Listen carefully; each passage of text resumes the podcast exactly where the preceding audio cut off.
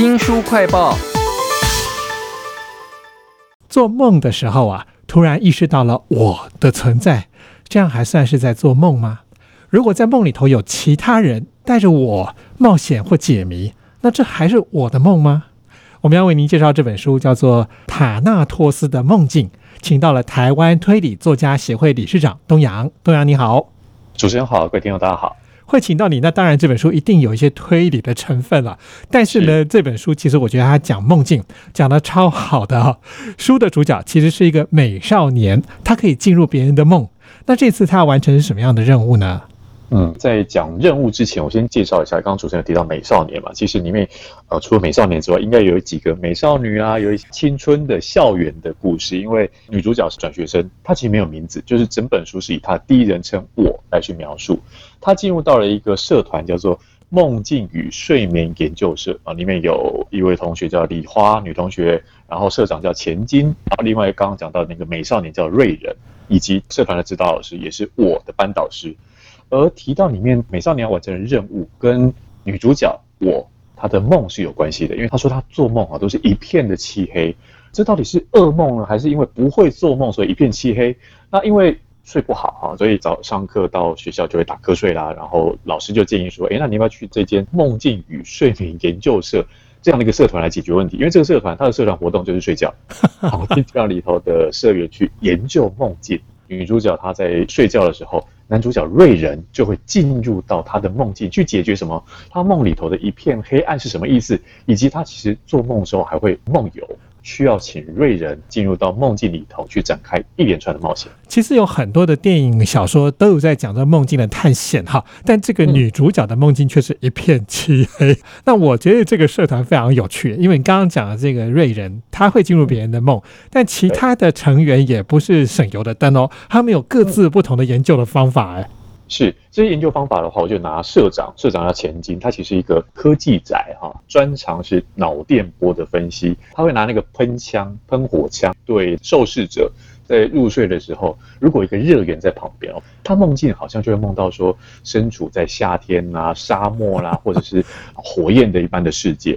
呃，现实生活当中发生的事情如何影响梦境，这是社长在做的研究。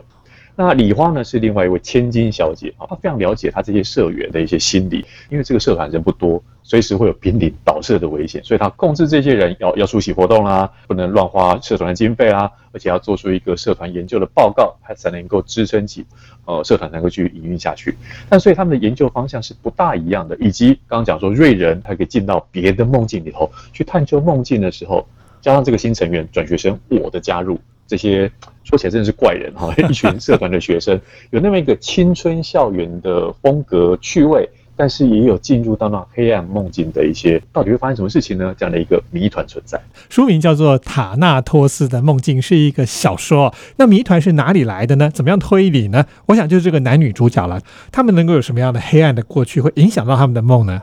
对女主角我来说，我童年的时候曾经遭遇一起离奇的绑架案件，跟幼稚园的同学坐校车要出门，结果消失了一个礼拜，而且校车的司机那个娃娃车司机还死掉了。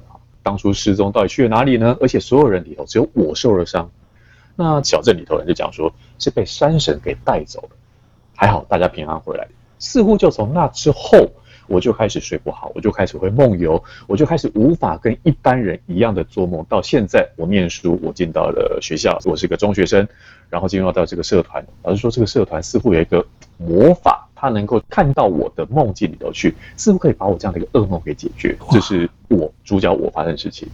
那男主角瑞仁呢？他是一个很独来独往的人，居住在叔叔的家里。他有父亲，他不太愿意谈。那为什么会住叔叔家呢？而且他能够进到别人的梦境里，帮助女主角我去解决噩梦的问题。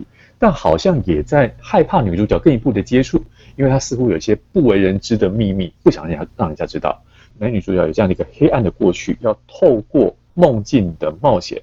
来去解决他们的心魔，彼此要帮忙，但是又有顾忌哈。这本《塔纳托斯的梦境》，因为文字嘛，跟我们看到电影用影像的方式呈现，我觉得影像其实有时候太主观，直接切入了，反而剥夺了我们的想象的空间。但这一本小说却有很多梦境，让我们用文字感受到了想象的乐趣哦。其中有一个梦呢，很暧昧。模糊，但是很诱人。就是这个男女主角啊，他们要搭那个长途的公车要上山，结果那个沿途呢睡着了，突然看到那客运司机啊，他身上长出了树枝，然后这些树枝越长越大，穿破了公车往天上蔓延。我觉得好像那个童话故事《杰克与豌豆》啊。那在书里面还有哪些很暧昧、很诱人的梦呢？哎，其实这种暧昧、诱人、有趣的梦梦，有时候觉得很离奇啊。比如说自己没有的能力，会跟那恶魔对打啦，然后有一些很奇妙的，甚至带一点异色的冒险，在故事当中都出现。他还会讲一些跟脑神经啊、睡眠啊这种科学，还有讲到潜意识这种心理学的描述。拉回来，他有一点推理的元素要去解决。为什么？因为这似乎就是去拼凑起为什么男女主角这些黑暗的过去。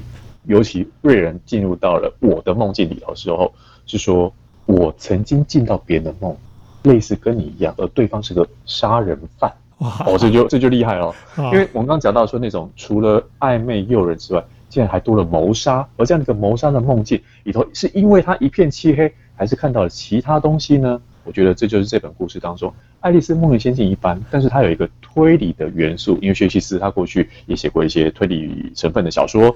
我觉得他把各种类型的趣味元素综合在这部小说里头。书名叫做《塔纳托斯的梦境》啊，这个女主角我其实她会梦游哦，而且她在现实生活中到处乱跑的时候，她的梦空间也会跟着一起改变。要解开她小时候发生的谜题的时候啊，这个梦其实是梦研社的社员全力的打造，有科技的辅助，让他在一个空间里上上下下，让他这个梦不会断掉。我觉得这个梦真的很特别，怎么样打造出来的？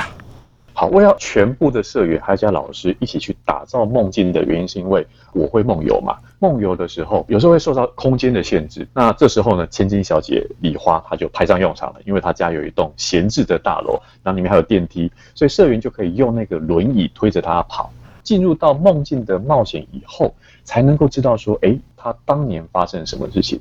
毕竟我在做梦的时候没有办法直接说出来，所以透过一个清醒的瑞人，他进入到梦境之后，带着那个社长设计的一个眼动仪，透露一个讯息给外头这些社员，然后就推着轮椅跑，然后他们在不同的空间里面去移动，去找寻到他们现在进行的冒险。比如说，他有一个很重要的三点半的下午茶之谜。就在这样的一个立体环境当中，才能够去找到答案。这个我觉得真的可以演电影了啊！塔纳托斯的梦境啊，他设计了一个现实跟梦境里头的人一起合作，让这个梦境可以做到最后，让大家看看到底那个门后面开了钥匙以后，到底谜底是什么哈？塔纳托斯的梦境的作者呢，其实是非常有名的小说家薛西斯哈。书里面其实有很多句子，我觉得都非常的动人。呃，讲到超越电影，我觉得电影里头它反而文字量不大，它直接透过视觉。所以小说当没有视觉，要由读者自己去创造视觉的时候，作者描述文字非常重要。比如说他在第一百一十六页，我这边摘录一段，他讲黑暗的漩涡，什么也看不见，视觉完全被剥夺，只感觉到非常的寒冷，像被丢进下水道里，有一股肮脏、腐烂和生锈的味道。哦，这边就开始进入到冒险喽，会看到金色的星星布满天空，看着波纹，然后人类睡眠的时候能够看见虚幻七彩的景象。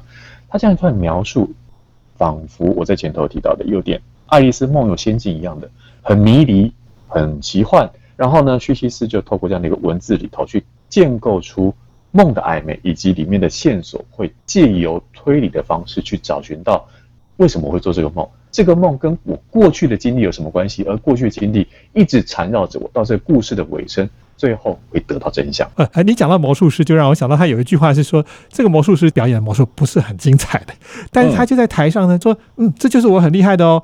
读者也就是做梦的人哈，就会觉得这个梦很怪，不够理想，但是又无可奈何那种感觉哦，全部都被薛西斯的文字给描绘出来了。那最后我想应该要介绍一下书名吧，因为从头到尾都没有讲到这个塔纳托斯是谁啊。为什么叫做塔纳托斯的梦境？其实是源自于希腊神话的一个典故。希腊神话里面有一对双生子，叫做塔纳托斯与西普诺斯。睡神西普诺斯还有死神塔纳托斯，他们其实代表了一个彼此的本质。什么样的本质呢？他说，睡眠是练习短暂的死，而死亡是取得永恒的安眠。哇！那书名把那个死神的名字塔纳托斯给。凸显出来，但是他在睡眠当中去找寻到跟那个死有关，大家还记得吗？我刚刚讲说那个杀人犯的梦，这个书名不但非常有感，而且是一个暗喻。到故事的最后，也会得到真实的解答。非常谢谢台湾推理作家协会理事长东阳为我们介绍了小说家薛西斯写的《塔纳托斯的梦境》，谢谢您，谢谢。